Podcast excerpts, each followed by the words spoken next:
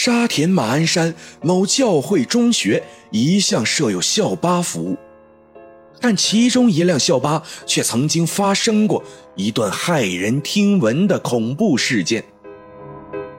某日清晨，校巴在新界某处的公路飞驰着，一名老妇从树旁走出了公路，在慢线行驶的货车把他撞个正着。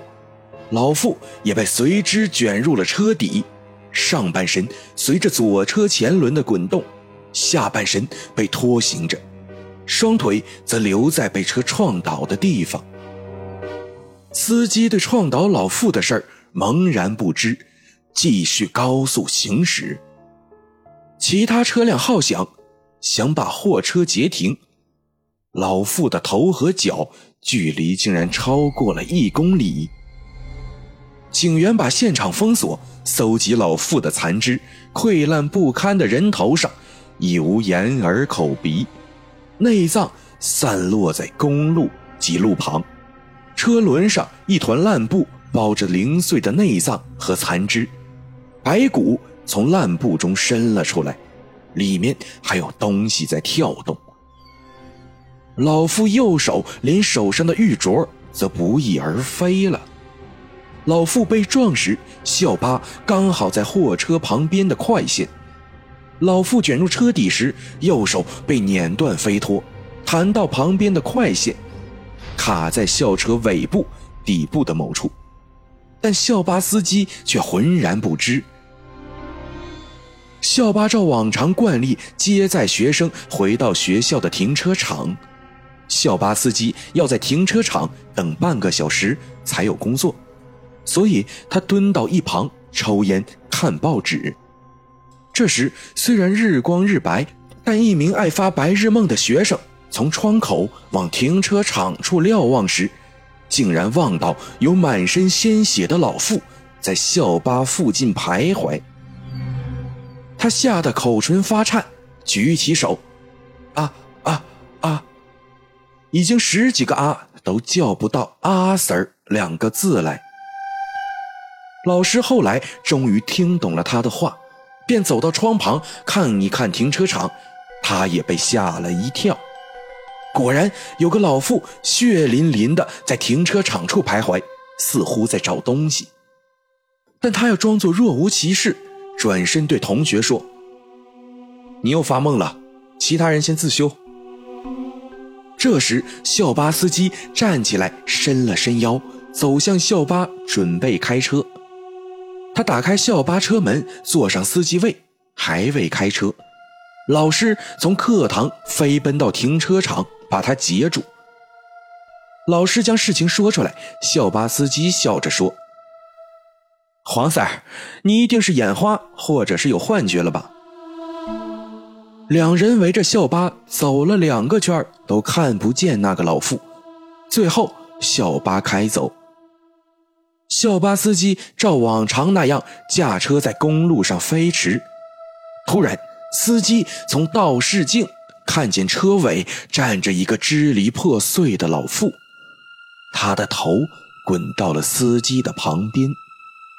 情急之下，司机把车刹停，那老妇的头刹那间消失的无影无踪。司机吓得全身发抖，汗毛直竖，惊魂未定。头部破烂不堪的老妇突然出现在挡风玻璃之前，校巴司机吓得屁滚尿流，隔天就向所属公司辞职了。某天下午，学生放学后走到停车场上，登上了校巴。校巴司机清点人数时，突然学生发现车上坐着一名老妇。多事的学生拍拍那位老妇问。这是在学生的阿婆，你为什么坐在这里？老妇突然变得血肉模糊，白骨和内脏从身上掉了下来，学生都吓得飞奔下车，有几位女生吓得只管哭了起来。因为校巴司机当时背向事发地点，只听见大家在喧叫，他回头时却什么也没看到，所以没有理会。闹鬼事件就是这样不了了之了。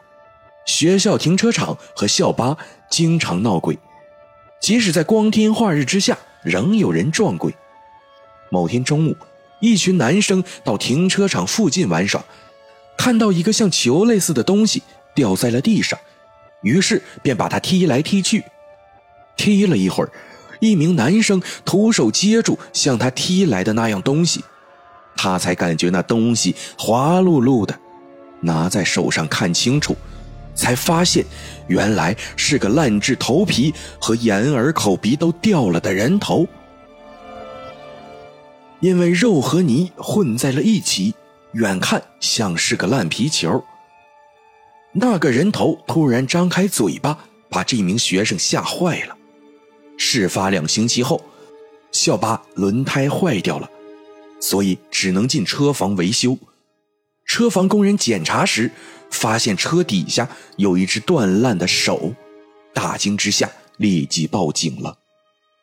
警察调查事件之后，证实只是意外，于是将玉镯还给了死者家属。死者的儿子说，老父生前曾嘱咐着要将手上的玉镯陪葬，但是当时找不到断手及玉镯，唯有另外买一只相似的玉镯作为陪葬品，所以。尸体早就落葬了，无法将老妇的心爱玉镯放到棺材去。学校停车场及校巴闹鬼的事情虽然平息，但是仍然不时有人看见那位老妇在学校停车场徘徊不去，像是心有不甘一样。今天的夜半鬼谈就到这儿了。如果喜欢这个节目的话，可以点赞、评论、转发、关注、打赏。这些都是对宁宁莫大的帮助，也是大家给宁宁持续更新的动力。我还是每天晚上都给大家带来一篇恐怖故事的宁宁。胆小者勿入。